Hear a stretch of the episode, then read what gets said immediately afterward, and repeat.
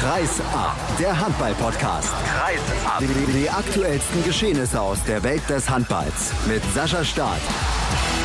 Es ist Zeit für die nächste Ausgabe von Kreisab und es ist eine ganz, ganz spezielle. Jetzt werdet ihr euch fragen, warum? Was ist denn da los? Letzte Woche gab es doch Folge 103 Sondersendungen. Ich hoffe, ihr habt auch da reingehört. Aber die nächste Ausgabe von Kreisab am Montag, den 29. Februar, gibt es erst wieder in sehr, sehr vielen Jahren und ich habe einen absoluten Statistikexperten eingeladen, um jetzt zu beantworten, wann das denn sein wird. Björn Parzen ist bei mir. Erstmal Hallo. Hallo, schönen guten Tag. Ja, wann wird das denn sein? Nächste Sendung von Kreisab an einem Montag, den 29. Februar.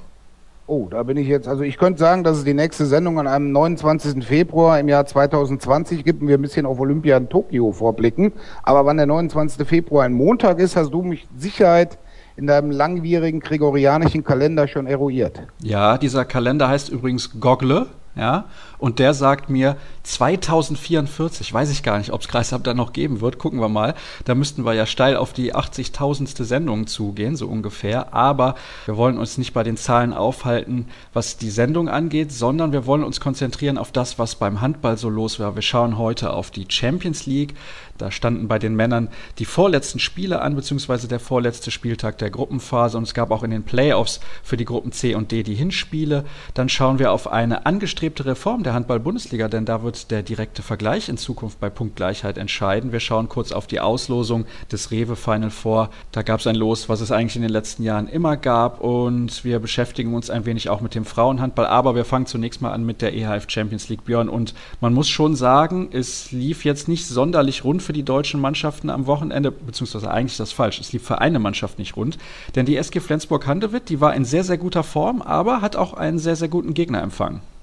Ja, wenn man es gesehen hat gegen Westbrem, also die erste Halbzeit haben sie wirklich sehr gut gespielt. Man muss ja auch sagen, Rasmus Lauge befindet sich in der Form seines Lebens, aber sie haben es ja nicht geschafft, diesen Vorsprung, den sie zur Pause hatten, wo sie sogar noch hätten deutlicher führen können, über die 60 Minuten zu retten. Und so hat Westbrem gewonnen, hat Westbrem den direkten Vergleich mit Flensburg gewonnen, liegt einen Punkt vor der SG. Und äh, ich sag mal, es muss schon so ein mittleres Wunder geschehen, damit die SG tatsächlich am kommenden Wochenende doch noch den Gruppensieg in Gruppe A schaffen kann. Also sie hätten mit einem Sieg gegen Westbrem hätten sie alles bereiten können für ein herausragendes, äh, richtiges Finale gegen Paris nächstes Wochenende am nächsten Sonntag bei PSG. Das gibt es jetzt leider nicht. Jetzt ist Westbrem auf den zweiten Platz geklettert. Allerdings möchte ich da auf zwei, drei Details noch eingehen. Du hast gerade gesagt, Rasmus Lauge ist in der Form seines Lebens. Ist das mittlerweile schon Weltklasse-Spieler deiner Meinung nach? Also wenn man den letzten Monat nach der EM sich anschaut, wie er in den Reihen von Flensburg gespielt hat, muss man sagen, wenn man diesen Monat isoliert nimmt, hat er wirklich Weltklasseleistungen gemacht. Also was er gegen Kiel gezeigt hat, was er jetzt auch gegen Westbrem gezeigt hat, was er in der Liga gezeigt hat. Also Rasmus Lauger ist, hat sich wirklich perfekt entwickelt in Flensburg und ist meiner Meinung nach momentan der, der gefährlichste Angreifer der SG. Es gibt auch einige gefährliche Angreifer bei Westbrem. Das war, glaube ich, das Problem gerade in der zweiten Halbzeit, wo die SG insgesamt 17 Tore, nein, Blödsinn, 19 Tore waren es sogar kassiert hat. Das ist einfach viel zu viel. Matthias Andersson ist da in der zweiten Halbzeit auch nicht mehr richtig ins Spiel gekommen, nachdem er vor der Pause noch richtig stark gewesen ist. Ja, man hat's, man hat's gesehen, also wie abhängig dann äh, die SG auch von, von Matthias Andersson ist. Man hat's gegen Kiel gesehen, man hat's gegen, gegen die Löwen gesehen. Wenn da die Kooperation zwischen Abwehr, dem Mittelblock, der in der ersten Halbzeit mit Kosina und Karlsson wirklich super stand und Matthias Andersson natürlich da noch einiges weggenommen hat. In der zweiten Halbzeit hat's nicht mehr so geklappt. Wobei man da auch sagen muss, die SG hat sich dann im Angriff auch einige Ballverluste und Fehlwürfe geleistet. Und dann kam eben einer wie Gaspar Marguc, ein absoluter Gegenstoßspezialist. Und ich glaube, glaube, er hat äh, sieben von sieben oder sechs von sechs gemacht. Das heißt, es waren dann alles Gegenstoßtore. Da kannst du als Torwart auch nicht mehr viel machen. Und ja, Matthias Andersson war eben schwächer als vor der Pause. Und äh, das war ein Grund dafür, dass Westbrem eben gewonnen hat. Und man muss sagen, Laszlo Natsch war, obwohl er die letzten zehn Minuten der ersten Halbzeit mal vom Feld musste wegen einer Leistenverletzung, da wusste man gar nicht, kommt er in der zweiten Halbzeit nochmal zurück. Er kam zurück und wie und wurde dann auch bester Torschütze seiner Mannschaft. Kevin Möller ist ja gar kein schlechter Torhüter, das muss man ja auch dazu sagen. Glaubst du trotzdem, ist jetzt eine Frage ein bisschen perspektivisch, die mich aber interessiert, dass er die Nummer eins wird, wenn Matthias Andersson mal seine Karriere beendet? Oder denkst du, dass Flensburg sich da für eine Alternative entscheiden wird? Denn ich habe so das Gefühl, dass er zwar Potenzial hat, aber dieses Niveau kann er dann doch nicht erreichen. Also ich sag's mal vielleicht etwas gehässig. Ich wüsste nicht, wann Matthias Andersson aufhören sollte. Also wenn man es generell über die letzten anderthalb, zwei, vielleicht sogar zweieinhalb Jahre sieht, er ist ja immer noch in der Form seines Lebens. So ähnlich wie bei Thierry Omayer und, und Carsten Lichtlein. Also je älter die werden, je besser werden die. Also ich glaube, Matthias Andersson befasst sich überhaupt noch nicht damit, wann er seine Karriere beenden wird. Und dann muss man eben sehen, ist Kevin Möller die klassische Nummer zwei, die eben dann gebracht wird, wenn, wenn die Nummer eins nicht so stark ist, oder wird er dort aufgebaut zur Nummer eins? Die Flensburger haben natürlich in Richtung Skandinavien immer einen guten Draht und aus Dänemark, Schweden, teilweise auch Norwegen kommen immer gute Torhüter. Und man wird irgendwann Kevin Möller dann in frühestens vier, fünf Jahren, wenn Matthias Andersson so langsam ans Aufhören denkt, die Frage stellen, ob er sich das vorstellen kann, die Nummer eins zu werden. Er hat momentan die Rolle als, als Nummer zwei, die er angenommen hat, auch denke ich ohne Murren. Aber das ist momentan einfach zu früh zu sagen, ob er mal die Nummer eins werden kann, weil Matthias Andersson wird dann noch ein paar Jahre spielen. Mhm, vier, fünf Jahre noch, habe ich das gerade richtig gehört, ja? Ja, wieso nicht? Guck dir an. Also ich weiß jetzt nicht, wer älter ist, ob Omayer oder Anderson. Einer von beiden äh, wird auch mit, mit 3,44 noch im Tor stehen, so wie damals seinerzeit Thomas Svensson oder Andrei Lavrov. Die haben auch, ich glaube, Andrei Lavrov wurde mit 41 oder 42 Jahren noch Olympiasieger. Also als Torwart kann man sich heute recht lange, recht lange zwischen den Pfosten bewähren. Und fit sind sie ja, sowohl Anderson als Ome. Da muss man sich keine Gedanken machen, dass das mit der Fitness nicht ausreichen wird. Wir schauen mal ein bisschen auf die Gruppe A und du hast es eben schon gesagt, es hätte ein tolles Finale für Flensburg in Paris werden können. Das wird es jetzt nicht geben. 22 Punkte hat PSG auf dem Konto, dahinter Westbrem mit 21 und Flensburg mit 20. Können wir davon ausgehen, dass das in dieser Reihenfolge auch in die K.O.-Phase geht? Also man hat ja immer noch die eine Variante, in der Flensburg Gruppensieger werden kann. Dafür müssen sie in Paris gewinnen und Westbrem muss zu Hause gegen Plotsk verlieren. Also eine eher mathematische Variante, weil für Plotsk geht es um gar nichts mehr. Sie sind definitiv, sie sind jetzt im, im Achtelfinale, dadurch, dass Zagreb gegen Celje gewonnen hat. Sie bleiben definitiv Gruppensechster, selbst wenn sie mit 35 Toren in Westbrem gewinnen. Und äh, ich glaube, die Motivation für Westbrem gerade zu Hause wird höher sein. Und deswegen denke ich fast auch, dass die, dass diese Konstellation bleiben wird. Zumindest, dass Westbrem vor Flensburg bleibt. Also ich sag's mal ganz ehrlich, äh, Flensburg hat jetzt jetzt nicht mehr so viel zu verlieren in, in Paris. Sie werden dort frei aufspielen. Der Druck liegt eher auf PSG, dass sie den, den ersten Platz halten müssen. Und ähm, sie hatten den Vorteil nach der EM, sie hatten jetzt nicht die allzu dicken Brocken wegzuräumen in der Champions League. Ich denke, das schwerste Spiel, was sie hatten, war noch das Auswärtsspiel in Zagreb. Ansonsten hatten sie Gegner, die, die alle machbar waren, wo sie sich nicht 100 Prozent verausgaben mussten. Und Flensburg hat eben auch ein hartes Programm in der Liga jetzt gehabt. Und äh, ja, also Flensburg kann für eine Überraschung sorgen. Aber selbst wenn sie dort gewinnen, glaube ich nicht, dass sie Gruppenerster werden, weil Westbrem lässt sich den Heimsieg gegen Plotz nicht mehr nehmen.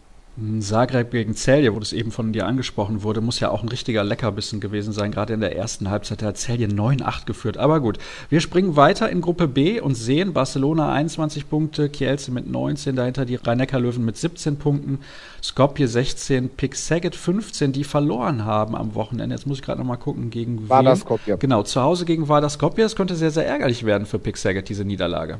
Ja, ich denke auch. Mit der haben sie nicht unbedingt gerechnet, weil sie haben zu Hause richtig gut gespielt, gegen Kielce gewonnen, gegen die Löwen gewonnen. Und Wada war jetzt nicht unbedingt die Mannschaft, wo man gesagt hätte, die sind ein richtiger Kracher auswärts. Und deswegen hat diese Niederlage von Saget überreicht. Wenn man sich umgekehrt vorstellt, hätte Saget jetzt auch 17 Punkte und äh, Wada bliebe bei, bei 14. Und jetzt ist es in dieser Gruppe wirklich noch spannend, weil die Plätze eins bis fünf, da kann sich noch unwahrscheinlich viel ändern. Der Platz sechs, der ist jetzt klar seit gestern mit Montpellier. Aber es gibt ja immer noch die Variante, die ich mir auf keinen Fall wünschen möchte, und zwar, dass Löwen verlieren, Saget gewinnt und Wada gewinnt. Dann würden nämlich die Löwen auf Rang 5 abrutschen und dann hätten wir im Achtelfinale schon das HBL-interne Duell zwischen dem THW Kiel und den Rhein-Neckar-Löwen. Aber dafür müsste, wie gesagt, auch wieder einiges passieren. Hm, also ich kann mir nicht vorstellen, dass Kielce zu Hause gegen Saget verliert. Du? Nein, eigentlich nicht, weil Kielce muss sich ja noch die Chance offen halten. Sie können ja, sagen wir für den Fall, dass die Löwen in Barcelona gewinnen und Kielce schlägt Saget, dann wäre Kielce Gruppenerster, weil sie ja den direkten Vergleich gegen Barcelona gewonnen haben. Sie haben in Barcelona gewonnen, zu Hause ein Unentschieden. Das heißt, Kielce wird auf jeden Fall auf Angriff spielen und Saget glaube ich nicht, dass sie eine Chance haben in Kielce. Und deswegen glaube ich eigentlich auch nicht, dass die Löwen auf, auf Rang 5 abrutschen werden.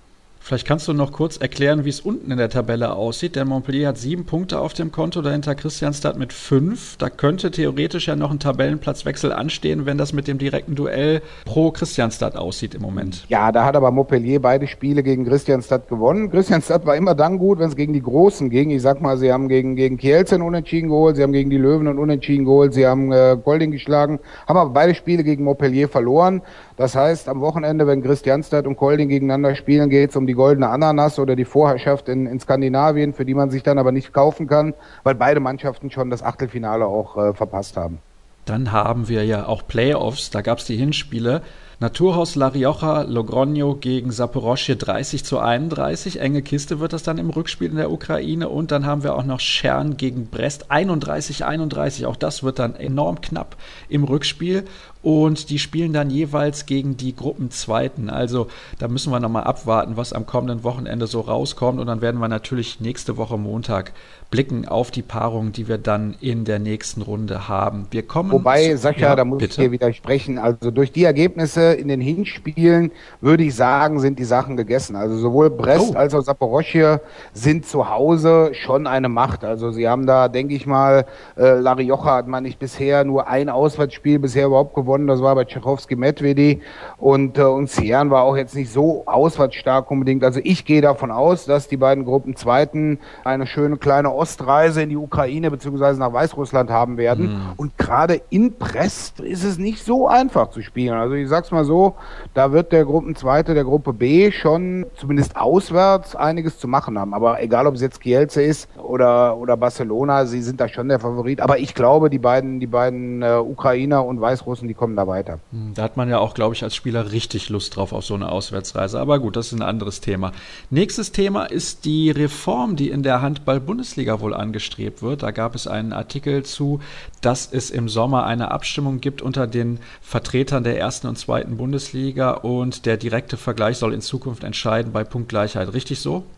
Ich glaube schon. Ich sag mal, wir haben es ja erlebt in der vorletzten Saison, als es dieses muntere Scheibenschießen in den letzten vier, fünf Spieltagen gab, mit der extremen Variante dann am allerletzten Spieltag, als Kiel gegen Füchse und Löwen gegen Gummersbach gespielt haben, als, äh, als Kiel sich dann noch mit zwei Toren die Meisterschaft gesichert hat. Also ich fände es fairer, wenn, äh, wenn der direkte Vergleich dort zählen würde, weil das ist ja das Spiel zwischen den beiden punktgleichen Mannschaften dann. Und äh, da geht es jetzt nicht drum, ob äh, irgendwelche Mannschaften in den letzten fünf Spielen, für die es um gar nichts mehr geht, einfach auf gut Deutsch gesagt die Flügel hängen lassen und äh, sich da überrennen lassen, egal von wem. Aber ich denke, ein, ein direkter Vergleich ist da einfach die fairere Lösung. Oder man sagt eben, okay, es gibt keinen direkten Vergleich, sondern es gibt ein Entscheidungsspiel in dem Fall. Aber ich glaube, so etwas passt in den Spielplan überhaupt nicht mehr rein. Ja, und auch, glaube ich, in das traditionelle Denken der deutschen Handballfans. Das ist ja auch immer so eine Thematik dann, dass man das eigentlich nicht möchte. Es gab ja auch die Diskussion um die Playoffs. Aber diese neue Regelung soll auch dafür sorgen, weil der 16. Spieler wird dann wohl wieder nicht kommen, dass die Spieler auf den Positionen 12, 13, 14 im Kader häufiger mal zum Einsatz kommen, weil es eben nicht dieses Scheibenschießen gibt. Glaubst du da dran? Das hängt von Trainer zu Trainer ab. Also es gibt Trainer, die spielen konsequent mit acht Leuten durch, egal ob es um die Tordifferenz geht oder nicht. Und es gibt Trainer, die sagen eben, okay, in anderen Spielen, äh, da kommen doch mal die Spieler 13 bis 16 an. Das sieht man jetzt zum Beispiel sehr gut bei den Rhein-Neckar-Löwen in der Champions League. Gestern bester Torschütze Stefan Sieger-Manson, weil Uwe Gensheimer eben in der Champions League pausiert und der sich auf die Meisterschaft äh, konzentriert.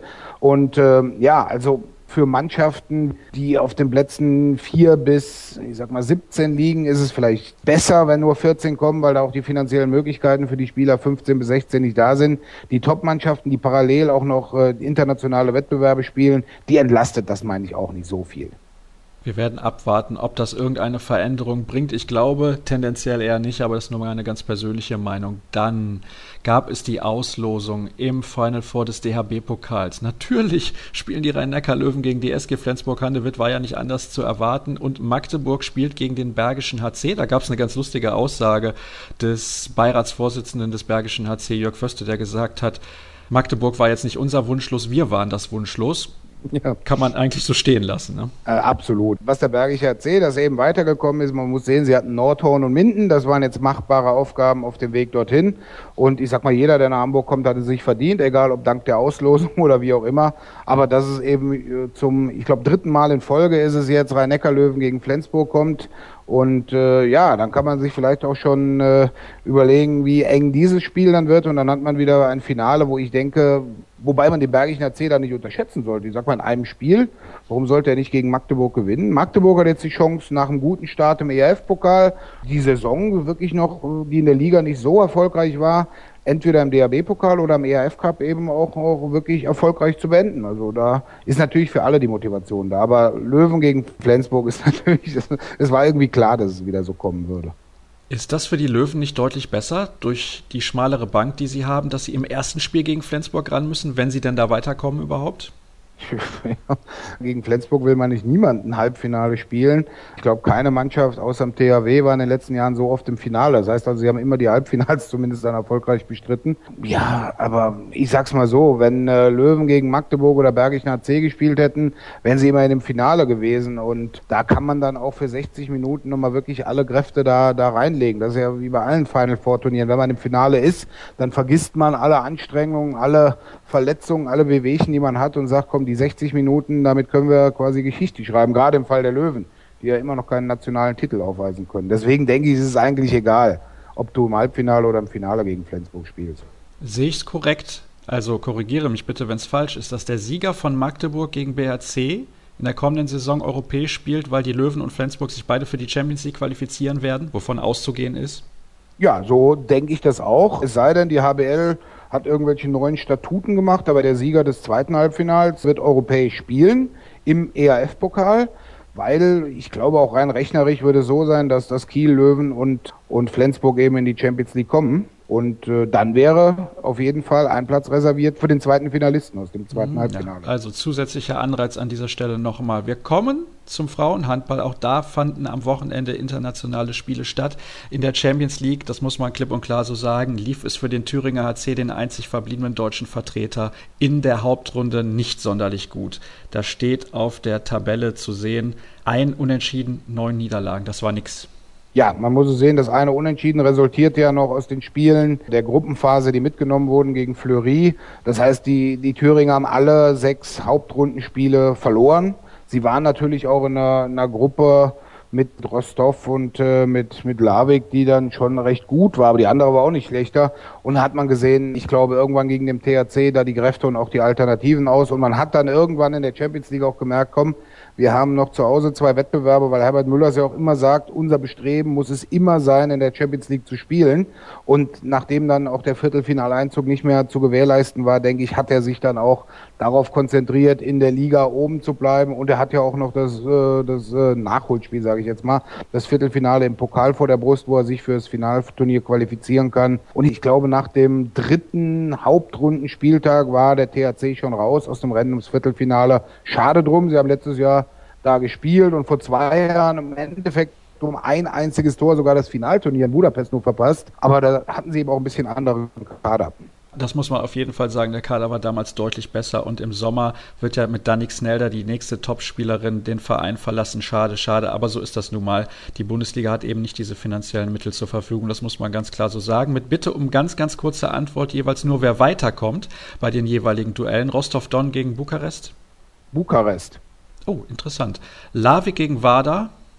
Das ist, das ist der Kracher. Also dadurch, dass Larvik auch nur das Rückspiel zu Hause hat, sehe ich es eher in, in Richtung Larvik, wobei ich natürlich Anja Althaus als letzter verbliebenen Deutschen die Daumen drücken würde, dass sie es nochmal nach Budapest schafft. Dann haben wir auf jeden Fall einen ungarischen Vertreter beim Final Four. Ich glaube, das wird die Veranstalter und die EHF freuen, denn Gjör spielt gegen Ferencvaros.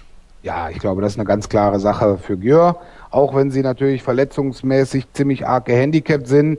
Das ist für die auch sowas wie die, die Revanche für das letztjährige ungarische Finalplayoff, als sie völlig überraschend gegen, gegen FTC verloren haben. Aber das wird Gür auf jeden Fall machen.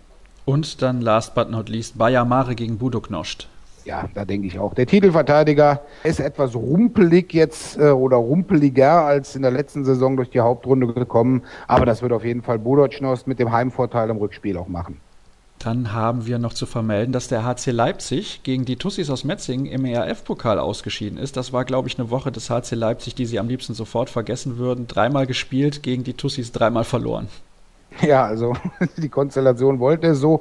Ich hatte eigentlich gedacht, auch nach dem Verlauf des Hinspiels, wo ja Metzingen in 60 Minuten zu Hause einmal nur in Führung lag und das mit dem Schlusspfiff, dass Leipzig da schon die Favoritenrolle hätte. Aber die Metzinger haben mich erneut überrascht, wie sie mich in der Saison häufiger überrascht haben.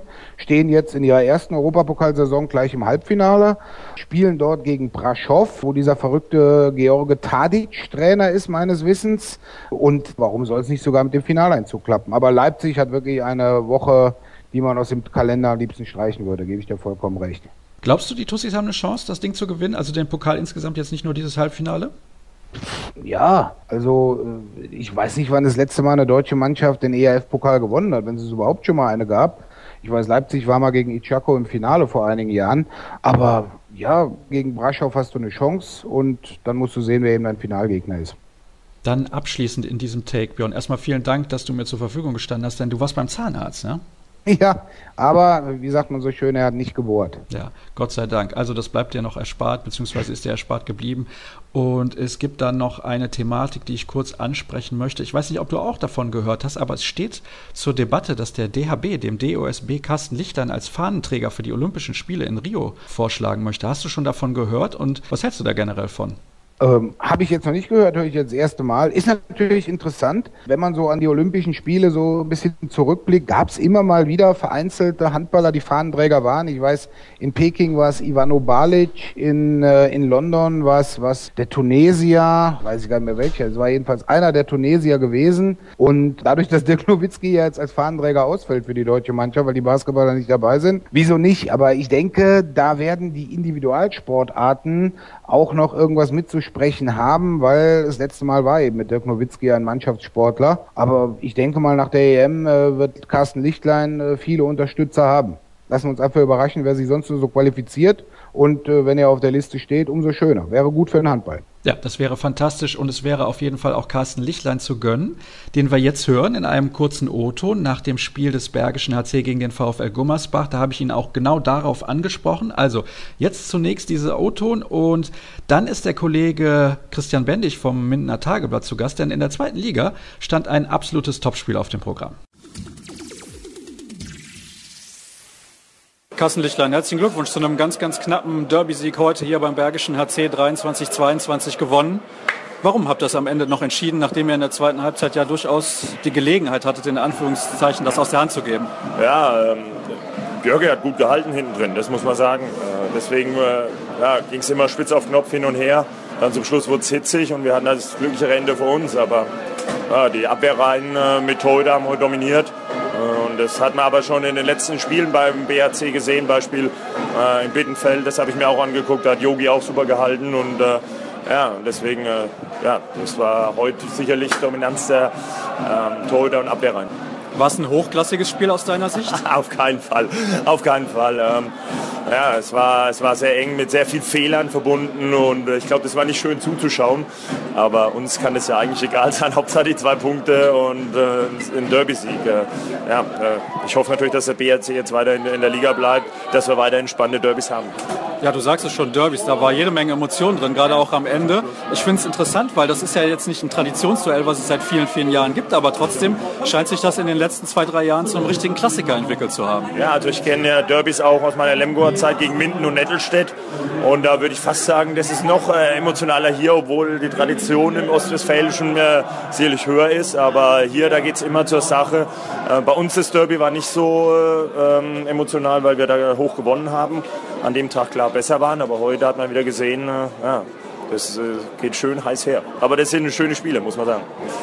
Ich muss zwei Fragen noch stellen abseits dieses Spiels heute. Das eine ist, hast du das jetzt schon alles mittlerweile verarbeitet, was die EM angeht, oder schwirrt dir irgendwann noch mal im Kopf rum? Na, man hat trotzdem weiterhin noch Termine und äh, es ist schon stressig, aber das ist positiver Stress, weil es ja angenehm ist, wenn man Europameister ist und dann weiterhin Termine hat. Äh, die erfüllt man gern, nur die Leistung darf halt nicht drunter leiden und das äh, hat es bis jetzt nicht und deswegen, äh, solange die Leistung passt, kann man, kann man diese Termine auch gern wahrnehmen. Ich glaube, der Julius Köhn ist mit einem Extraschuss Selbstvertrauen aus der Europameisterschaft zurückgekehrt. Ich habe gehört, also ich weiß nicht, ob das so stimmt, vielleicht kannst du was zu sagen. Der DHB möchte gegebenenfalls beim DOSB Carsten Lichtlein als Fahnenträger vorschlagen für die Olympischen Spiele. Ähm, da weiß ich bis jetzt noch nicht äh, nichts von, aber das wäre mir natürlich eine große Ehre. Das ist Fakt. Dann lassen wir das mal so stehen. Ich danke ja. dir recht herzlich. Wäre toll, wenn es dazu kommt. Dankeschön. Dankeschön.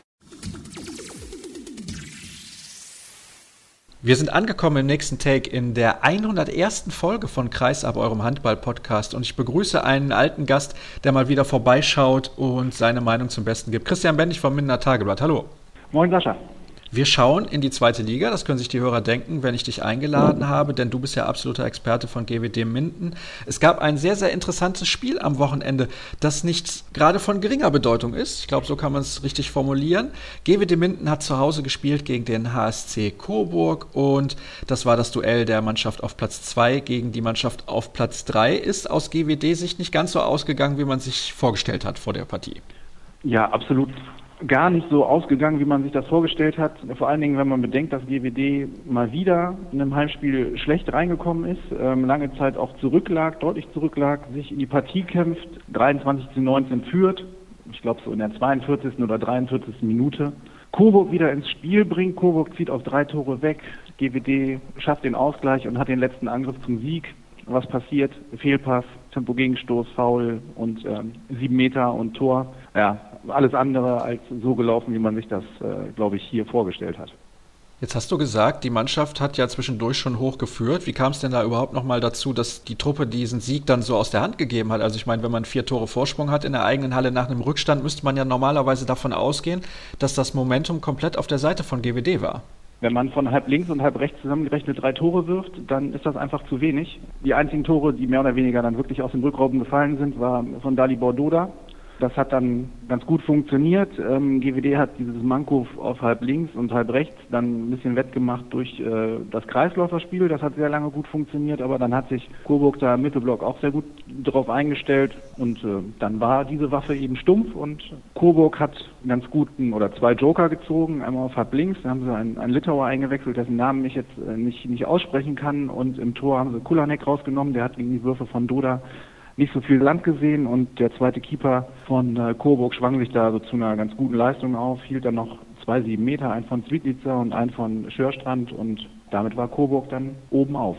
Jetzt hast du gerade gesagt, du kannst den Namen dieses Spielers nicht aussprechen. Ich kann es auch nicht, aber wer ihn wissen möchte, der kann einfach mal im Internet gucken und sich den Spielbericht ansehen, zum Beispiel auf der Seite der DKB Handball Bundesliga. Da findet man ja diese Namen. Also bevor ich mir hier jetzt die Zunge breche. Aber ich möchte mal was anderes fragen. Und zwar, viele Spieler von GWD sind ja durchaus den Fans in der ersten Liga auch bekannt. Die haben ja letztes Jahr noch erste Liga gespielt. Eben an Dalibor Doda beispielsweise oder ein, ein Rambo oder ein Koslina. Das sind ja Spieler, die man durchaus kennt.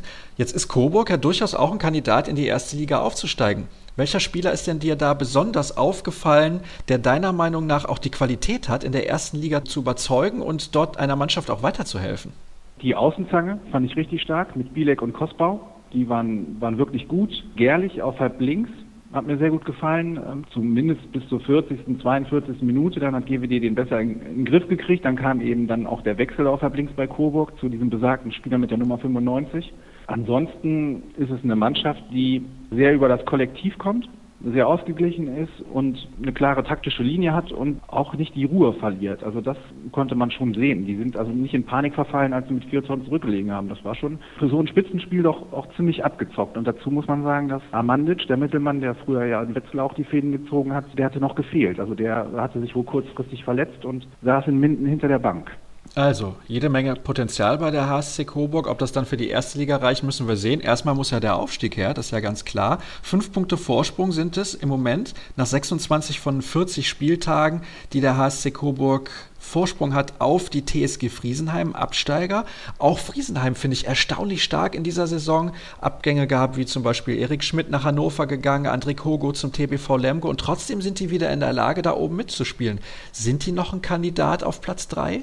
Jein. Also man muss einfach auch mal den Saisonstart sehen. Wir hatten diesen großen Umbruch, den hattest du ja schon angesprochen. Es sind prominente Leute weggegangen, die ja jetzt auch bei anderen Vereinen durchaus für Furore sorgen oder auch teilweise in der Nationalmannschaft. Der Start ging überhaupt nicht so wirklich los, wie man sich das vorgestellt hat. Es kam auch der neue, neuer Trainer aus der dritten Liga mit Benny Matschke aus Hochdorf. Aber er scheint es da gut hingekriegt zu haben und in Minden haben sie auch kollektiv einen richtig starken Auftritt hingelegt und GWD auch am Rand der Niederlage gehabt. Also hätten sie vielleicht früher angefangen zu punkten, hätten sie jetzt ein ernsthaftes Wörtchen mitreden können. Aber sie haben ein Restprogramm, wo sie zumindest vielleicht nochmal Coburg ein bisschen ärgern können und Coburg hat in meinen Augen von den drei Mannschaften, die die Aufstiegsplätze aktuell belegt, eigentlich das schwierigste Restprogramm noch. Also das heißt, mit anderen Worten, Erlangen und Minden müssen sich um den Aufstieg keine Sorgen mehr machen. Sagen wir mal so, wenn GWD Minden das nächste Auswärtsspiel beim Wilhelmshavener HV einigermaßen unbeschadet übersteht, sprich mit einem Punkt zurückkommt, was ja im Handball natürlich auch ein sehr gewagtes Spiel ist, dann sehe ich eigentlich nur noch das Auswärtsspiel in Aue als eines an, das verloren gehen kann. Also wissen wir ja auch, die Erzgebirgshalle in Lößnitz, das ist schon ja, ein ziemlicher Hexenkessel. Da kann so ein Spiel auch schon mal schnell flöten gehen. Und ein Tag, also ein Spieltag später kommt dann Erlangen. Also wie gesagt, da muss man dann sehen. Ich glaube eigentlich, dass Minden aktuell da schon ganz klar auf Aufstiegskurs segelt und da so viel jetzt nicht passieren kann, es sei denn, da kommt jetzt eine absolute Flaute. Sind denn beide Mannschaften aus deiner Sicht stark genug, um dann in der ersten Liga auch den Klassenerhalt zu schaffen oder muss da noch ordentlich nachgerüstet werden? Also ich beziehe das jetzt natürlich auf Erlangen und Minden. Ja, also wenn man so die Zweitligasaison von GWD Minden sieht, da fange ich jetzt mal mit an, weil da kann ich ein bisschen mehr zu sagen, ist das alles bis auf wenige Ausnahmen nicht immer so souverän. Man sagt dann ganz gerne von Vereinsseite, ja gut, die Probleme, die wir haben, das heißt, dass wir spielerisch manchmal nicht so glänzen, dass wir auch auswärts in in Ferndorf zum Beispiel dann auch mal mit vier oder fünf Toren zurückliegen, aber trotzdem so ein Spiel gewinnen, eben mit Nervenstärke und nicht das große Flattern kriegen, ist eben eine Stärke. Das ähm, finde ich, bin ich eher der Meinung, man muss die Gegner nicht mit 20 Toren aus der Halle schießen, aber so den einen oder anderen überzeugenden Sieg, der würde, glaube ich, auch ähm, dem Selbstvertrauen der Mannschaft ganz gut tun. Also es ist jetzt nicht so, dass die wie das Kaninchen vor der Schlange spielen, aber ich sehe manchmal ein gewisses Mentalitätsproblem auf der Platte, wenn ich mir die Heimspiele so angucke. Wenn ich auf das Torverhältnis schaue, dann spiegelt sich das ja auch wieder. Es sind zwar nur zwei Punkte, die beide Mannschaften da an der Tabellenspitze trennen, aber satte 60 Tore. Ne? Also das ist schon, ist schon ein Brett. Das sehe ich genauso. Also vor allen Dingen Erlangen gewinnt ja auch teilweise seine Auswärtsspiele dann auch sehr deutlich. Und ähm, wenn ich so auf die Heimspielergebnisse gucke, allein das letzte gegen den ASV Hamm-Westfalen, ich meine, die stehen auf Platz 5 und die sind bestimmt keine Laufkundschaft. Und ich weiß jetzt zwar nicht, mit welchem Kader die da angereist sind, vielleicht haben die Verletzungsprobleme, aber wie ich Nils Pfannschmidt kenne, fährt er nicht nach Erlangen und, und um sich da eine 20-Tore-Reibe abzuholen oder zu sagen, gucken wir mal, was passiert und äh, sind froh, wenn wir mit unter 10 da rausgehen. Da muss man dann schon ganz klar sagen, ist das eine Qualität, die eher für den HCR lang spricht, wenn wir jetzt darüber sprechen, wer gewinnt den, den silbernen Teller und geht als Erster in die erste Bundesliga. Und wer bleibt dann vor allem halt auch in der kommenden Saison drin. Aber ich glaube, die meisten Fans von GWD dann auch im Speziellen können sich in der kommenden Saison wieder auf Derbys freuen, oder?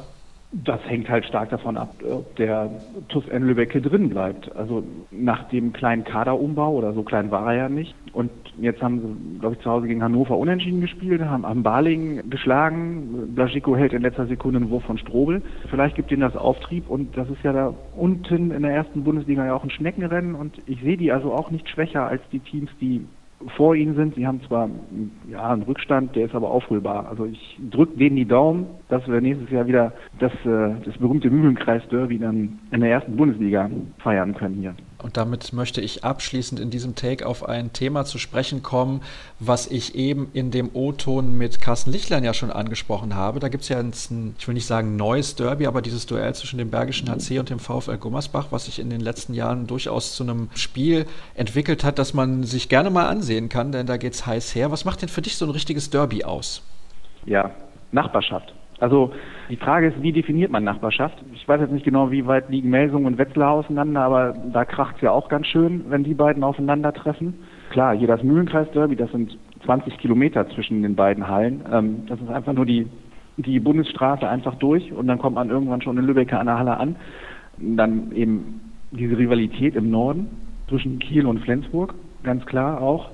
Und das Spiel zwischen BHC und Gummersbach, ich glaube, das hat der BHC seinerzeit auch ganz gut marketingtechnisch hingedeichselt. Also ich glaube, als sie das erste Mal aufeinander getroffen sind, da hat der Jörg Föste beim BHC dort auch so, so ein bisschen diesen Derby-Charakter heraufbeschworen und es wurde eher so vom BHC ein bisschen gepusht. Und in Gummersbach hat man sich dann gesagt, okay, wenn der Emporkömmling hier aus Solingen und Wuppertal meint, das ist ein bergisches Derby, dann nehmen wir das eben an und äh, daraus hat sich dann vielleicht auch eine kleine, herzliche, ich will nicht sagen Feindschaft, aber vielleicht auch eine kleine Abneigung entwickelt, die ja am Wochenende vielleicht dann zutage getreten ist.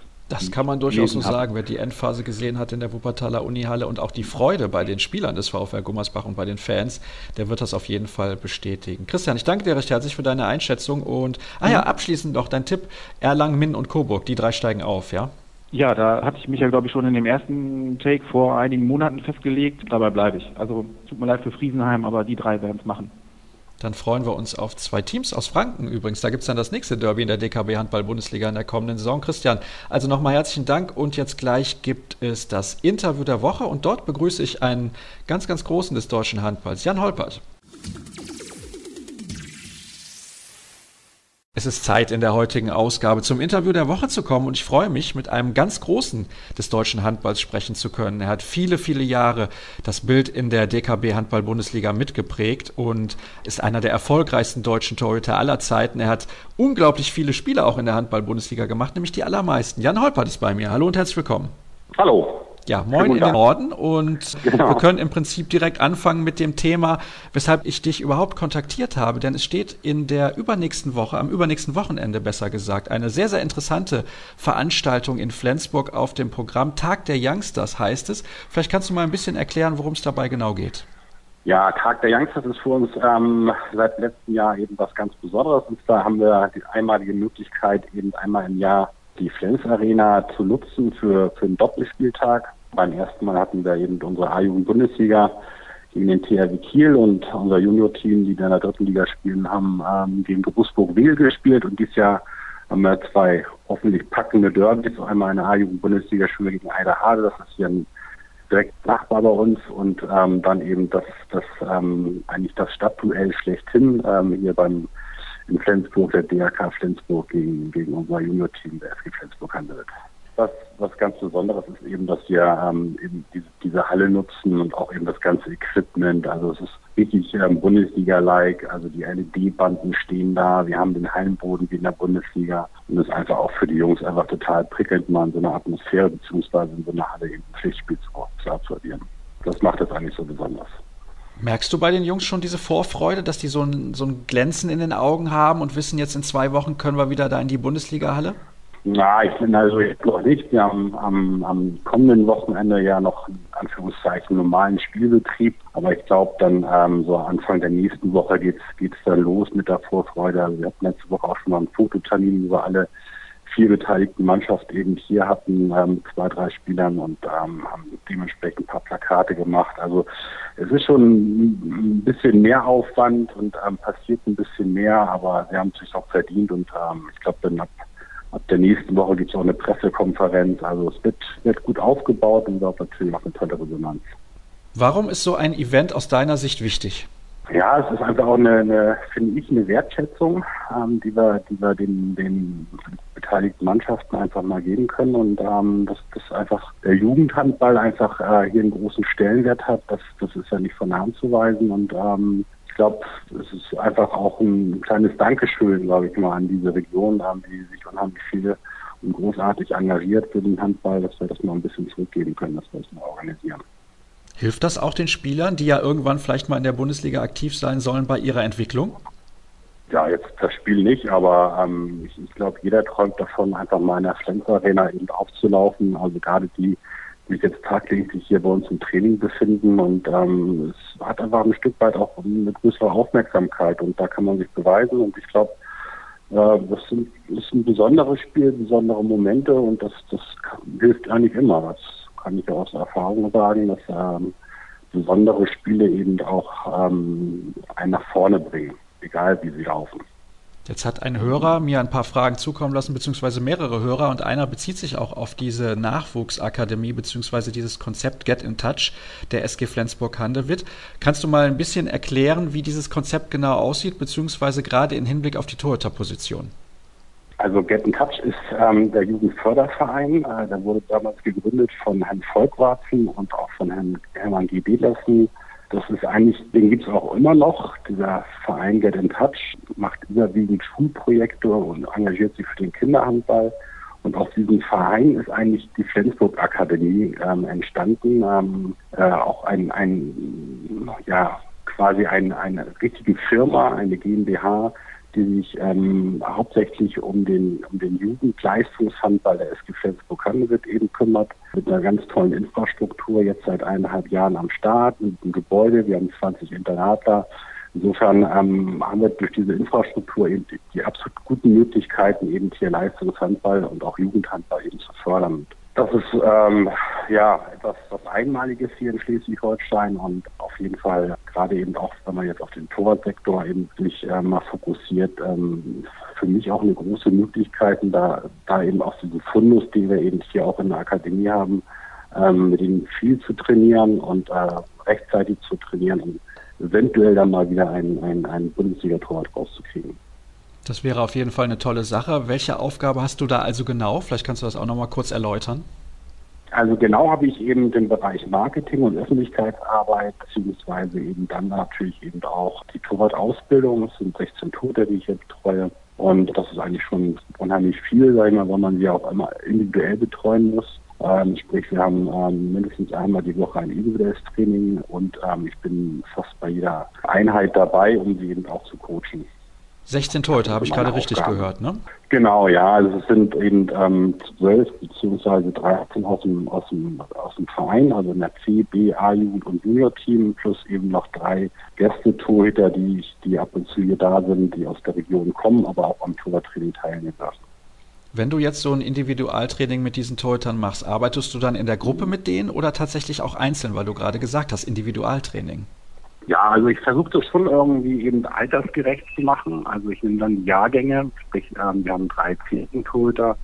Das sind jetzt die Jahrgänge 2001, 2002 und die versuche ich dann eben schon zusammen zu trainieren. Ähm, kann ja immer mal sein, dass aber auch jemand mal krank ist oder eben verletzt ist. Insofern ähm, kommt es auch vor, dass ich ähm, teilweise Einheiten mit Torwart ganz alleine mache. Also und das gleiche gilt dann eben für die B-Jugend, da sind auch drei plus zwei Gäste-Torhüter immer dabei oder die A-Jugend-Bundesliga sind auch drei Torhüter, so fahren wir eigentlich immer und im Junior-Team sind auch nochmal zwei. Also schon eben altersgerecht und also es bringt nicht nichts, eben zum Beispiel ein Torhüter eben aus dem Junior-Team mit einem aus der C-Jugend zusammen. Also gibt es andere Ansätze und andere Trainingsmethoden und insofern versuche ich das eben äh, gebündelt auf die Jahrgänge eben abzudecken.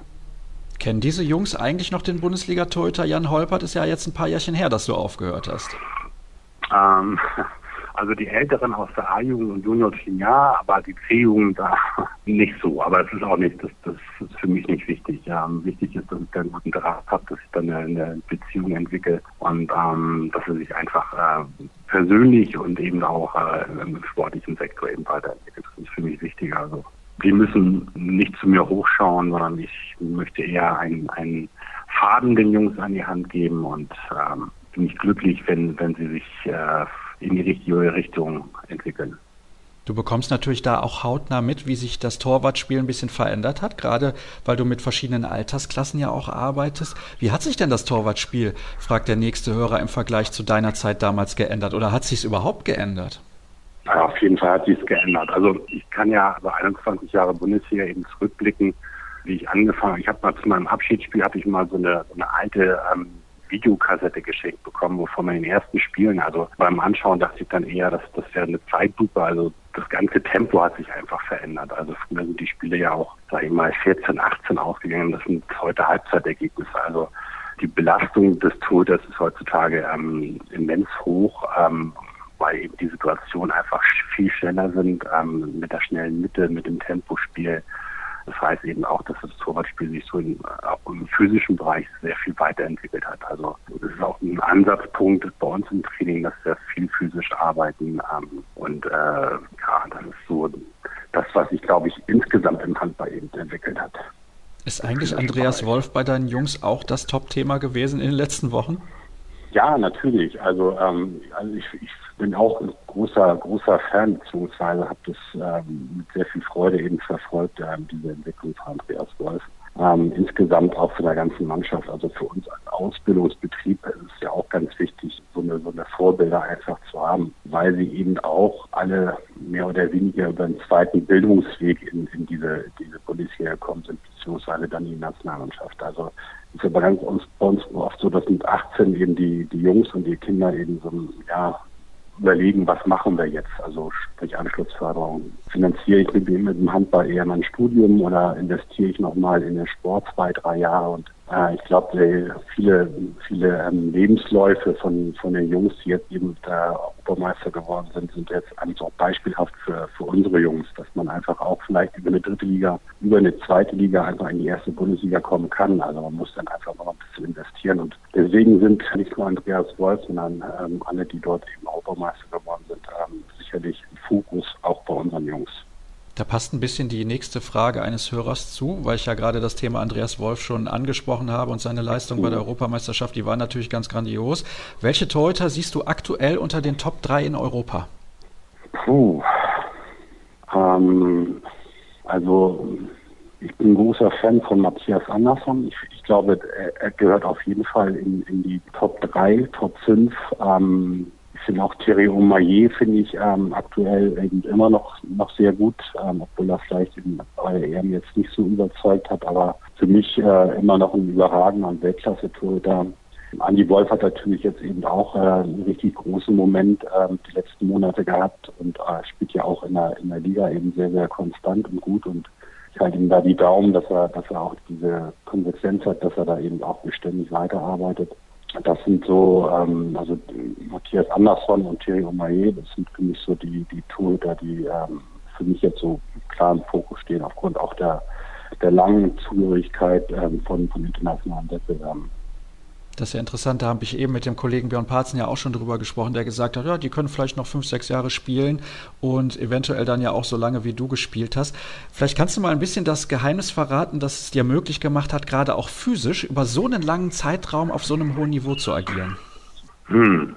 Ich glaube, ich war schon ein, ein Arbeiter. Also ich habe unheimlich gerne trainiert und ähm, dieses ständige Messen mit, mit Gegnern oder mit anderen Mannschaften hat mich einfach ähm, unheimlich motiviert. Und ähm, dazu kam, dass eben auch äh, hier bei uns ähm, in den letzten sieben, acht Jahren eben auch die Skandinavier eben dieses Athletiktraining eingeführt haben, was mir einfach auch nochmal einen Schub gegeben hat, ähm, rein physisch eben, aber auch von der ganzen mentalen Stärke her. Und ja, ich habe da jetzt irgendwie keine Rezeptur oder Schablone das, das, hat mir einfach unheimlich viel Freude gemacht. Und ich glaube, Dinge, die einem Spaß machen, ähm, das arbeitet man einfach unheimlich gerne.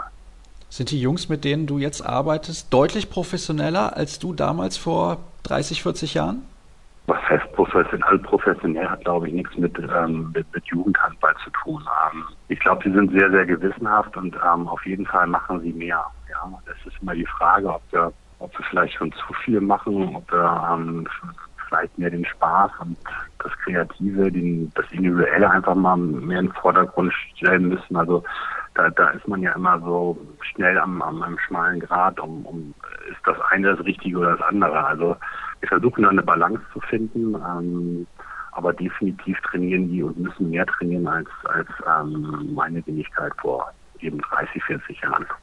Ich habe noch insgesamt drei Hörerfragen für dich. Die gehen wir jetzt einfach mal mhm. durch. Was hältst du von der aktuellen Diskussion über eine eigene Liga der Top-Teams in Europa?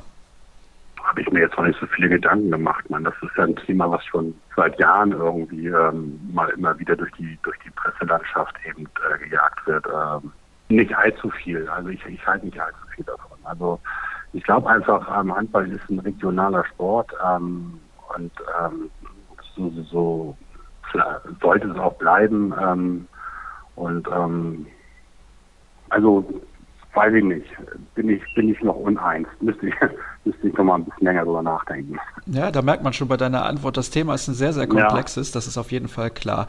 Dann ja. der nächste Hörer fragt, und das ist eine Szene, da wirst du dich wahrscheinlich besser dran erinnern können, beziehungsweise mehr sagen zu können. Das ist die Szene damals mit Christian Zeitz im Champions League Finale 2007. Hast du dir das jemals nochmal mhm. angeschaut und wie siehst du das heute und was ging damals in dir vor? Anschauen musste ich mir das, weil es die Kinder irgendwann mal entdeckt haben. Meine Kinder. Und dann musste ich da musste ich nochmal da durch und äh, habe das dann nochmal angeschaut. Aber ja, da, da waren einfach so unheimlich viele Aspekte, deswegen wahrscheinlich auch meine Reaktion. Es war einmal ähm, ein sehr, sehr wichtiges Spiel für uns. Ähm, dann war da natürlich eine kleine Frustration drin, weil äh, ich eben auch nicht angefangen habe in diesem Spiel. Ähm, ich wusste, es sind jetzt meine, meine letzten Minuten. Ähm, 2007 habe ich dann ja auch aufgehört und es wurde dann mehr oder weniger so aus dem Spiel geschossen. Ähm, deswegen ähm, meine Reaktion war vielleicht auch etwas übertrieben, aber es war, war, es war halt unheimlich viel Wut und Enttäuschung auch mit dabei.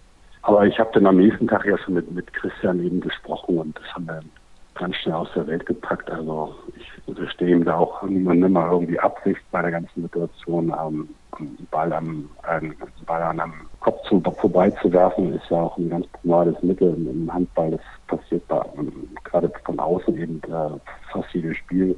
Und dass man dann mal eben ähm, einen Kopftreffer bekommt, das ist eigentlich auch normal für einen Torhüter. Wo wir schon bei Emotionen sind, was ist denn der emotionalste Sieg deiner Karriere gewesen? Du hast ja durchaus einige Titel gewonnen, das kann man schon so sagen.